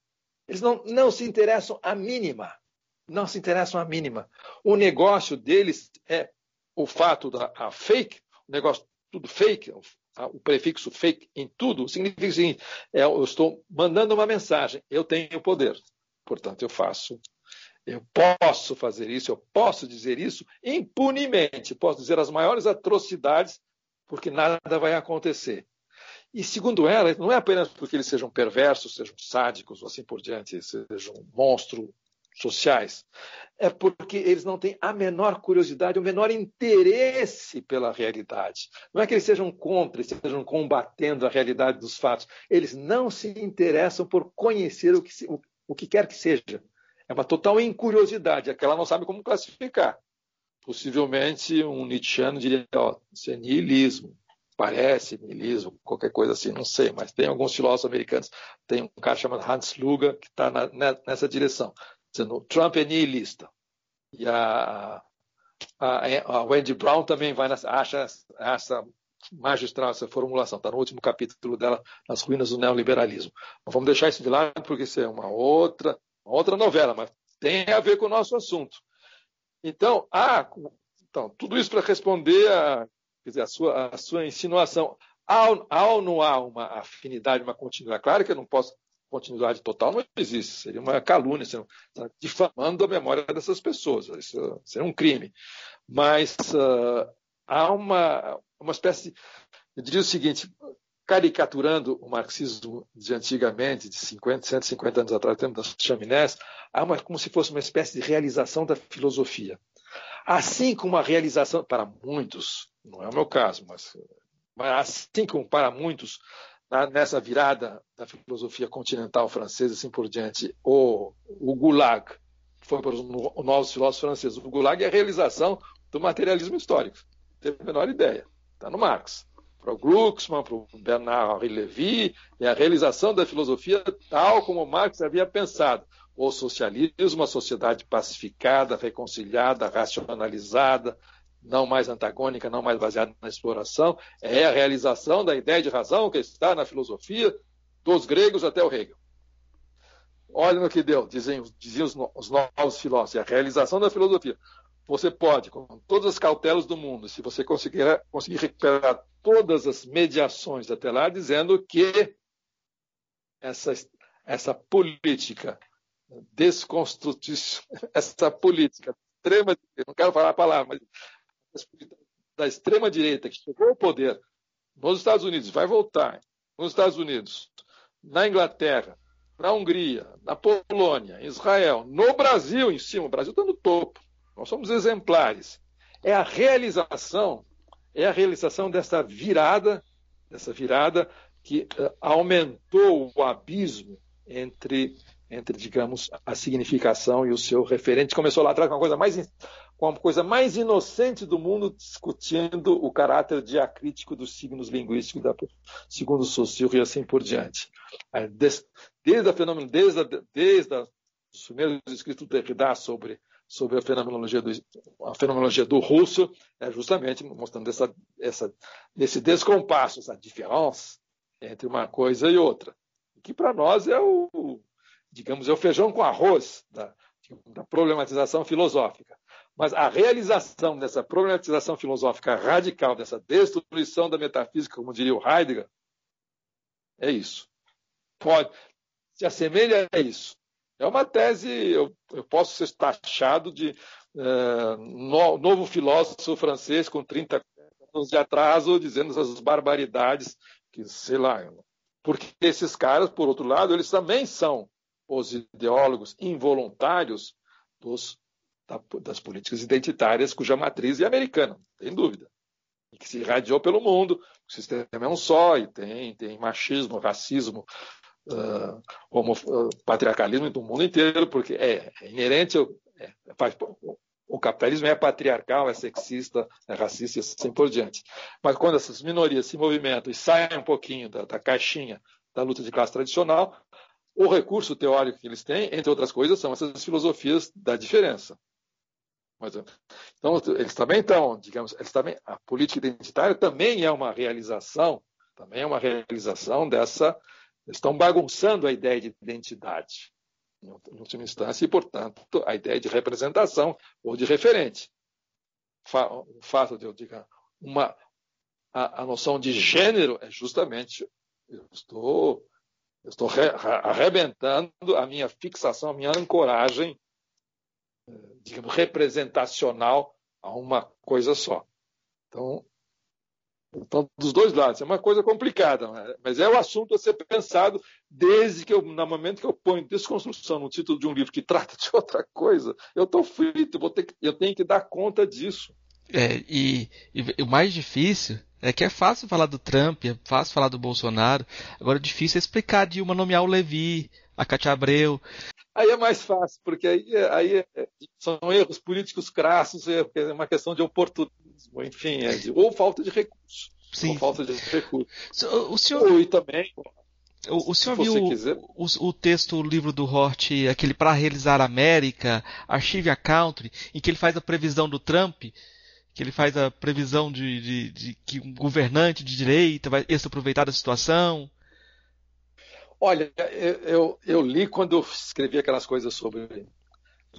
Nem, é, quando eu escrevi sobre a, a, aquele ensaio sobre a brasilianização, brasilianização do mundo. Aí eu li.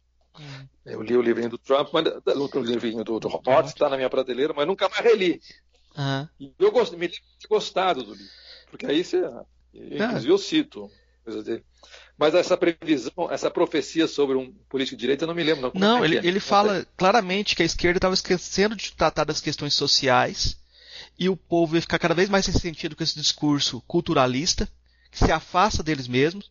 Alguém ia surgir com um discurso totalmente politicamente contrário ao discurso dos universitários, dos professores universitários, e as massas ressentidas com esse discurso intelectualista iam abraçar essa pessoa. E ele escreveu, ele escreveu isso em 98. Ele escreveu isso em 98. É. E ele fala assim, e ele fala assim, e essa pessoa vai chegar ao poder e vai fazer o discurso sobre os pobres, os trabalhadores, que não estão sendo levados em conta pela esquerda. Quando ela chegar no poder, a primeira coisa que ela vai fazer vai se aliar com o capital, mas é, não, eu vou, eu vou, olha, eu, tô, eu, li o livrinho e não me lembrava mais. Eu te agradeço imensamente. Eu vou ler hoje à noite, vou dar uma espiada, mas é gol de placa, o cara acertou. E, e, e, ele fala assim: as primeiras pessoas serão oprimidas vão ser os gays, as lésbicas, os negros, tudo aquilo que os professores universitários fazem como discurso, sem modificar a base material, uhum. vai se voltar contra eles. Assim. Pois é, a, a Nancy Fraser descobriu isso tardiamente, praticamente às vésperas da eleição do Trump, que é o que ela chama de neoliberalismo progressista, que é o que foi o lulismo, foi um pouco isso. Ela descobriu isso digamos assim, depois do trauma ter acontecido. Agora, ele tem escrito isso em 98. Eu vou, vamos passar então para as três perguntinhas, porque senão a gente vai. ah, não, só que é porque. Não, uma coisa bem prosaica, é jantar. Claro. Então tem que pôr, pôr a, a, comida tem o seu tempo certo, né? Mas... Então tem que pôr um fogo, fazer claro. a televisão, então. Vamos passar uns 15 minutos. Não, mas você está desconstruído, você não precisa mais disso, não. eu tô, eu não preciso mais. Estou falando com a Otília, minha mulher. É, então você não precisa mais, você já está desconstruído, você já tem. Desconstruído não come mais, é. Você vai ler algum texto aí no lugar. Não, eu vou atrás do texto do Horton. De fato, essa profecia dele me impressionou. Porque uh, esse tipo de caracterização, esquecendo dos pobres, esquecendo da classe operária, assim por diante, da deslocalização, afundou. E, e não vai ficar impune você largar de mão, jogar no mar a classe trabalhadora americana. Isso eles vão cobrar. E quem sabe disso é a extrema-direita. Como Benjamin dizia, toda vez que o fascismo avança, a pergunta não é onde é que eles venceram, onde é que, onde é que nós erramos, e nós perdemos aquela energia que eles recuperaram contra nós, contra a civilização, contra a humanidade. Mas uh, agora, bom, todo mundo é, bate em cima desse neoliberalismo liberalismo progressista assim por diante, enfim, todas as políticas afirmativas, e se deixaram o pessoal lá fundar o Tea Party e por aí vai. É, ele, mas... ele, não, ele, não, tinha previsto a pós-verdade, não. Que ele, mas tem uma conversa dele com o, o Harold Bloom. Harold Bloom fez um livro para ele, que é Onde Encontrar a Sabedoria. E eles eram muito amigos, aí o, entrou nessa conversa, que parecia que as coisas caminhavam na direção que ele estava falando, de, de uma cultura literária. Só que o Bloom fala assim, eu não sei se isso não é bom nem para a democracia, nem para a literatura. bem falar. Bem falar. Porque parece que explode com todos os referenciais fixos e a gente fica. A literatura. Você imagina, você imagina se a, a Irlanda, a sociedade irlandesa, em rebelião contra a Inglaterra, que era a sua metrópole colonial, vivesse eh, gramaticalmente, sintaxicamente ou lexicamente como no Finnegan's Wake. Não ia funcionar. Não ia funcionar. É um, ter um pouquinho. É. Bom, agora é literatura. Isso é uma, uma butada, não é um argumento. Uma butada. Vamos lá. Então, as suas duas três, três, três perguntinhas. perguntinhas. Três perguntinhas. A primeira, primeira pergunta bem simples. O que é filosofia? Ah. Olha, eu não tenho definição, imagina, jamais, é, digamos, eu fui professor de filosofia durante 30 anos até me aposentar, continuo mexendo com coisas próximas da filosofia e nunca me fiz seminários sobre textos de clássicos que tinham com isso como título, que é a filosofia, tanto Heidegger, Ponty, Sartre, assim por diante, mas nunca eu mesmo me fiz essa pergunta para mim mesmo. E se você quiser, eu posso improvisar agora e chutar. Agora. Ah, mas é coisa. claro que eu vou querer. Eu diria o seguinte: eu estava comentando uma conversa com a minha neta, que na época tinha uns 8, 9 anos de idade. E ela perguntou, fui buscar ela na escola e no caminho ela perguntou: o que, que você está falando? Está fazendo? Estou escrevendo um texto. Um texto sobre o quê? Sobre, um texto sobre filosofia. Então, o que, que é filosofia? Não, olha, vou te explicar o seguinte: esse texto era, eu estava explicando é, o, o novo tempo do mundo. Estava escrevendo um dos, um dos artigos do Novo Tempo do Mundo. É um texto em que eu tento responder a uma pergunta que eu acho que é a pergunta filosófica fundamental. A filosofia nasce daí. Para minha neta, tom de brincadeira, um pouco de seriedade. Estou respondendo a pergunta: se você perguntasse para alguém que horas são, você pode olhar no relógio, se você souber ver as horas, e dizer qual é a informação. Agora, se você pensar um pouco, significa dizer o seguinte: em que tempo eu estou vivendo? Qual é o meu momento histórico?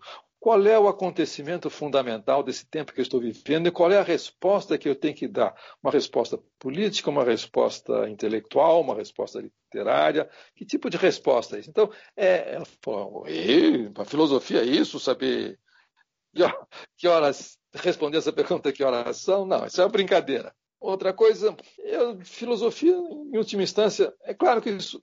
É, você me pegou, né? Não vou, você está querendo que eu me embrulhe e me enfoque na minha, na minha própria corda. Quanto mais eu falar, mais bobagem, porque isso não tem, não tem, não tem resposta. Eu diria, filosofia, eu diria que alguém. Então, os meus vizinhos aí, uh, uns molequinhos, entre 9 e 10 anos.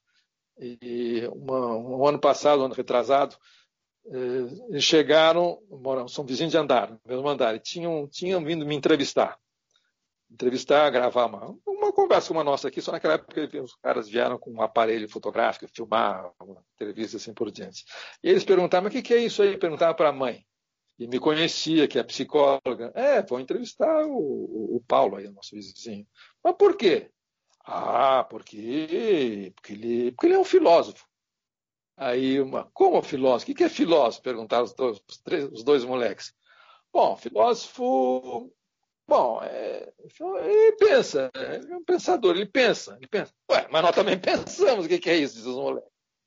Bom, então, uh, de brincadeira em brincadeira, então, filosofia mais ou menos o que, que é? É, você, diante de uma situação, de um objeto, de, um, de qualquer coisa, pode ser um objeto construído, pode ser um objeto mental, pode ser um objeto literário, pode ser uma paisagem, pode ser um fato político, pode ser uma revolução, pode ser uma epidemia. O que, que você está pensando? Se você tem alguma se você consegue dizer alguma coisa, pode ser que seja um embrião de alguma coisa que mais adiante se possa chamar de filosofia, mas aí já estou começando a extrapolar porque são argumentos encadeados. A primeira coisa que a gente aprendia na faculdade, o método estrutural, lendo Goldschmidt e o Guerreiro, era o seguinte: ninguém é filósofo por um pensamento só ou por uma frase só, ou por penso logo existo. O Descartes não é logo penso logo existo, até o Padeiro sabia disso. É, o Descartes é o Descartes porque com frases como essa ele encadeou um discurso e esse discurso é estruturado. Então, o que conta, aí é o exemplo da música. O que conta numa sinfonia do Mozart não é a frase que você assobia quando vai para a padaria, é o encadeamento que ele fez, as variações que ele fez. Isso aí, ele pensou musicalmente de maneira estruturada. Então, isso, isso é o pensamento musical. Pensamento filosófico é justamente esse encadeamento argumentativo que constrói uma estrutura. Essa estrutura tem um significado que você interpreta. Se esse significado ilumina o resto do mundo, é por sua conta que você está interpretando. O filósofo podia ter pensado em outra coisa. Então, esse é filósofo. Então, então não existe filosofia com ideias avulsas. Isso que nós aprendíamos no estruturalismo. Assim como não existe música cantarolando uma coisa ou outra. Música é uma estrutura. Estrutura musical, pelo menos, mesmo a música atonal, mesmo a música toda decafônica, é esse encadeamento. Ela não pode ser mais do que isso, para evitar isso. Então, eu estou dizendo, bom, filósofo, é, eu não posso dizer que é filósofo, filósofo é todo mundo, é o Gramsci dizer, todo mundo é filósofo, todo mundo pensa, é classe operária, não precisa do, dos seus filósofos, dos seus teóricos orgânicos. Não, não, não é, aí é o partido, passa a ser. Mas é justamente ter, ter o que dizer a respeito de uma coisa. Quando você fica mudo e não sabe o que, o que diz a respeito do fenômeno mais insignificante ou mais sublime, é porque não é que você não, você não é, não é que você não seja do ramo, é que você não, não pensa, que isso é, não tem reação, não tem vida simbólica. Então a filosofia é uma organização da sua vida simbólica que quer interpretar constantemente. Portanto, não é conhecimento. Então começa por aí. Filosofia não é conhecimento, tem nada a ver com verdade. Nesse sentido de correspondencial, representacional. Ela não, não, ensina nada, não pode ensinar, não se aprende filosofia. Se, como é que se vê o que é filosofia? Vendo uma cabeça dita filosófica pela tradição funcionando, era o nosso método. Eu sei o que é filosofia se eu vejo o Kant funcionando, mal ou bem, a gente vai ver como é que é aquela engenharia que ele montou ali. Então, é, é isso. É isso, mas tem que ter, digamos, tem, é um mínimo de sim, simbolização. Se você aperfeiçoa essa, digamos, esse,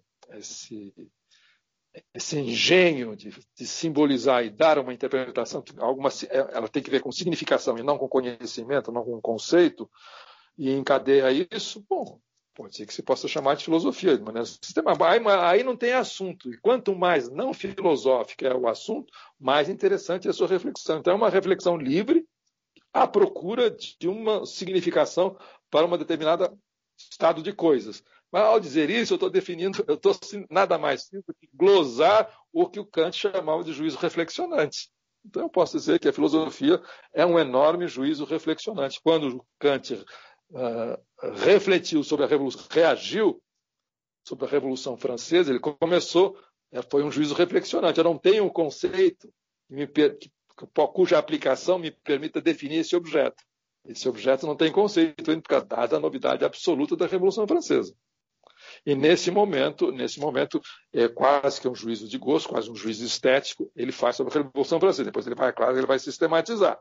Mas a semente da filosofia é essa reação reflexiva ou reflexionante sobre um evento que bagunça o cenário. Você vê que então, filosofia é reagir a esse, a esse fenômeno. Então, posso, aí sim eu posso estender e dizer, olha, a filosofia é a reação a eventos extremos. A eventos extremos ou a um poema do Drummond. Se eu não tenho nada a dizer sobre poema do Drummond, então tudo bem, vá, vá vender berinjela na feira, mas isso não é, mas não está denegrindo. Você pode, ao vender berinjela na feira, pensar. É, como diz um, um, o pessoal da psicodinâmica do trabalho, nós formos examinar a complexidade de um gesto, que é pegar uma pá de areia e jogar na caçamba de um caminhão, nós vamos ver um mundo, uma catedral gótica naquele simples gesto. Aquele é um trabalho. É isso. Então o cara pode vender berinjela e está também funcional. Então meu vizinho de nove anos tinha verdade, mas pensar eu também penso. Pensar é, é, isso, essa, digamos. Aí vem a Ana, aí eu começo, a gente começa a citar os exemplos. Ana pensar, esse diálogo silencioso consigo mesmo, porque você tem um vizinho. Então, Filosofar é evitar a contradição. Pronto, é o que eu, é a definição socrática da filosofia ou do pensamento. A resposta socrática é o que significa pensar, segundo a Ana Arendt. Tem a resposta, ela vai dizer, tem a resposta romana, tem que é dos, do, dos estoicos e por aí vai. Mas é, então, no, no, limite não tem, não tem grandes coisas. Na verdade, a faculdade de filosofia para te disciplinar do ponto de vista, enfim. Qual a filósofo ou filósofo que mais impressionou daqueles que você conheceu pessoalmente? Ah, bom, você não precisa nem perguntar. O Bento Prado, Bento Prado de Almeida Ferraz Júnior.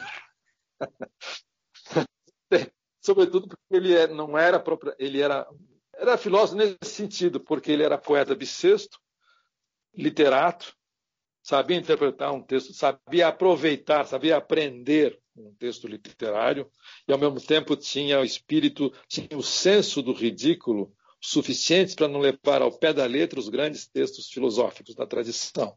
Era um desconstrucionista malalético.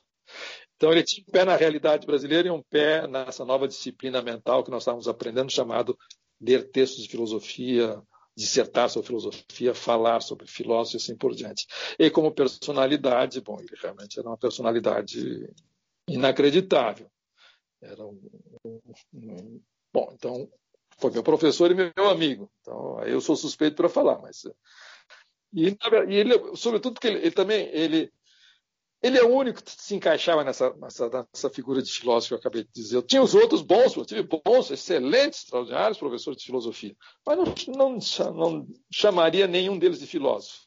Eram todos bons professores de filosofia, que poderiam ser perfeitamente diretores de departamento, de faculdade, de reitores, diretores de pesquisa na CNPq, na CAPES, o diabo a quatro. Conheciam o seu métier, davam aula que não comprometia nada, não envergonhava ninguém perfeito mas não chamaria de filósofo. Chamaria de, como professor de filosofia, como eu sempre fui. Eu também sou um professor de filosofia, não sou filósofo. Agora, o Bento era. Bento era nos momentos em que ele não pretendia ser filósofo. Mas ele estava. Era uma cabeça que estava sempre funcionando. E era, e era boêmio. Então eu chegava, encontrava o Bento a altas horas, num bar X, na Avenida Angélica, às duas da manhã, sabia que ia encontrá-lo lá, estava voltando para casa, passava por lá, sentava eles me disseram, olha, passou por aqui o grande amigo meu, que era um procurador de justiça, que era, também bebia para burro. Estava voltando do trabalho, chegava para o Bento e dizia, Bento, sabe de uma coisa, Bento? A verdade é uma só. Essa é que é a verdade.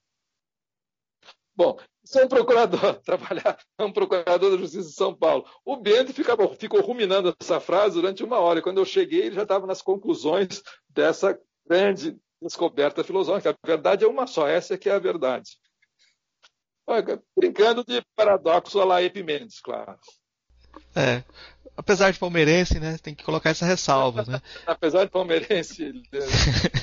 é. a, a, última dessas das questões é a seguinte: Qual o seu filósofo favorito? Filósofo favorito? Não, não tem. não tem. não tenho, não tenho. Na verdade, eu não tenho. Na verdade, não tem favorito. Eu, eu gosto de ler um bom artigo a respeito de qualquer assunto.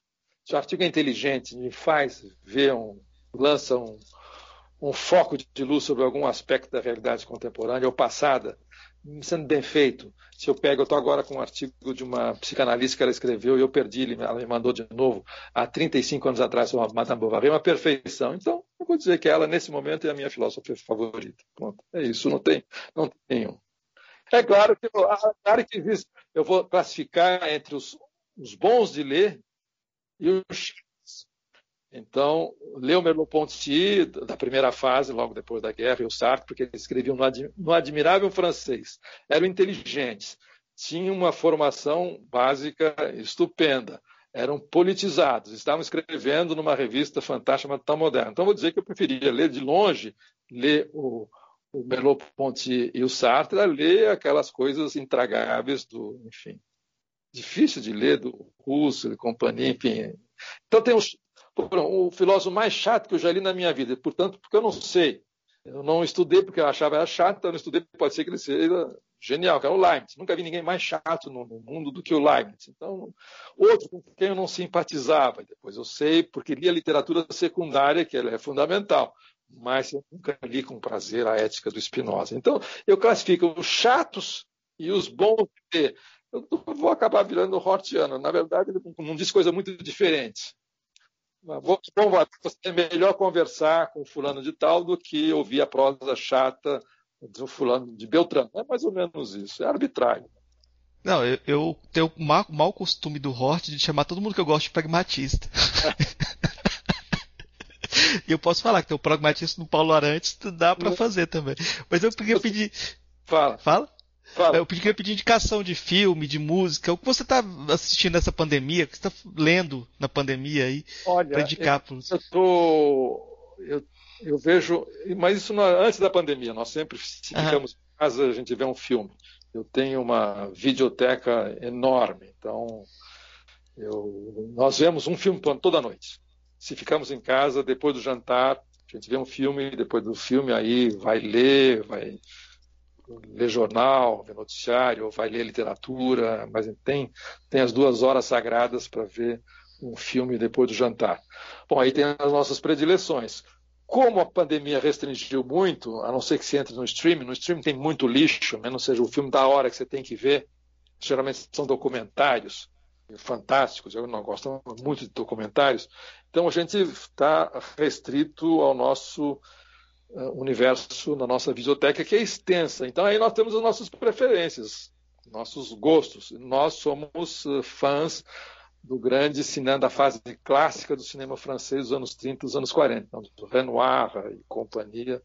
Um filme que eu mais, um dos filmes que eu mais gosto são, primeiro, esses que eu mais gosto são esses franceses, da fase clássica, sobretudo Renoir, e não só Renoir, Marcel Carnet também, e depois os grandes italianos. Então, se fosse resumir o que é grande cinema para mim, grande arte, e cinema não no sentido grande arte, no sentido de dimensão estética convencional, aí não tenho dúvida que eu poria alguns filmes franceses dessa época, como por exemplo A Regra de Jeu, A Regra de Jogo do Renoir, que a gente já viu umas 40 vezes, sabe, para frente, e os grandes italianos. A trilogia do, do Antoniano é fantástico os primeiros filmes do, os filmes do Fellini, Dolce Vita e Oito Mil Dolce Vita, quando você vê aquilo, você fica deslumbrado. Não é possível, isso é, é cinema. Isso é bom. Então é, são essas essas coisas. Então a gente, com a pandemia restrito e não está só submetendo ao streaming, a gente está revendo, a gente faz temporadas, temporadas uhum. retrospectivas. Eric Romer, outro nosso, Romer, assim, 30 filmes Romer de enfiado durante 15 dias, depois passa, não, é isso.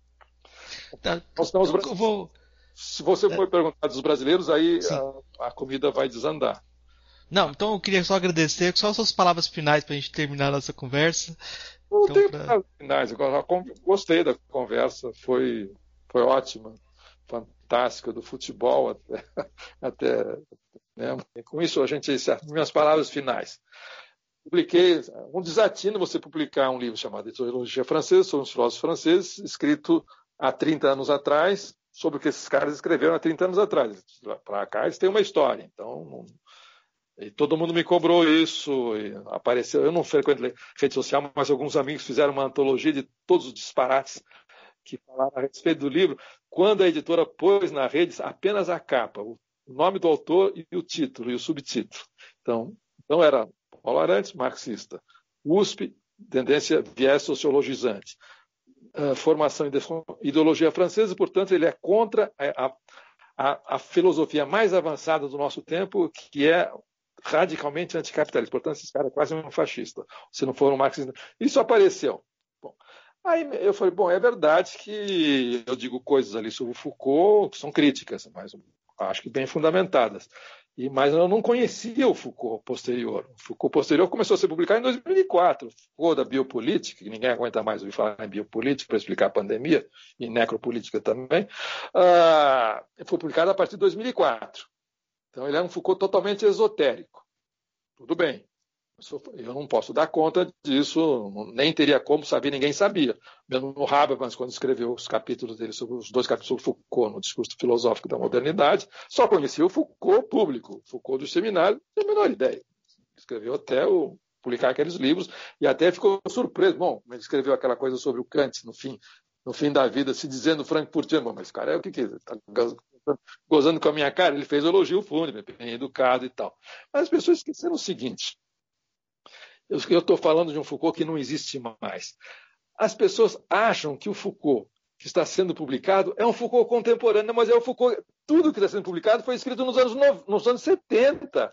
E, portanto, é a data que eu estou dando para essa ideologia francesa. Então, eu vou ter que enfrentar esse cara, dizer, oh, esses escritos foram criados nos anos 70. O que, que significa falar em razão governamental governamentalidade nos anos 70. Era isso que ele está falando. O que era deuxième gauche? Que ele tá, é disso que ele está falando. Está falando em governo possível da esquerda nos anos 70. Não agora. Não, ele nem. O neoliberalismo para ele, o que, que era? Na meia dúzia de livros americanos e alemães que ele leu, não mais nada. Ele não fez nenhuma análise sociológica, econômica, política, nem nada. Neoliberalismo, ele virou a Bíblia. Então as pessoas esquecem isso. Bom, e eu, eu passei a ser o bobo que publica um livro 30 anos depois, falando de um filósofo da maior atualidade. Mas essa atualidade é a atualidade dele dos anos 70. Não, sou, não é historicismo desvairado, mas vocês esquecem que ele falou e escreveu essas coisas nos anos 70. E, e morreu falando sobre os gregos. Ponto. Está sendo publicado agora, não está sendo escrito agora comentando o mundo contemporâneo. Isso é uma. Pô, ninguém pensou nisso. Bom, minhas últimas palavras. Professor, muito obrigado. Acho que foi uma, uma, uma boa, bom fim de tarde. já deu para ver o clima aí apocalíptico chegando já, então tem que, temos que ir embora. Ei, gostou do nosso episódio? Apoie a gente lá no Catarse, é só 5 reais por mês, o preço de um cafezinho. Ajuda a gente a continuar divulgando a filosofia no Brasil. catarse.me barra filosofia underline pop.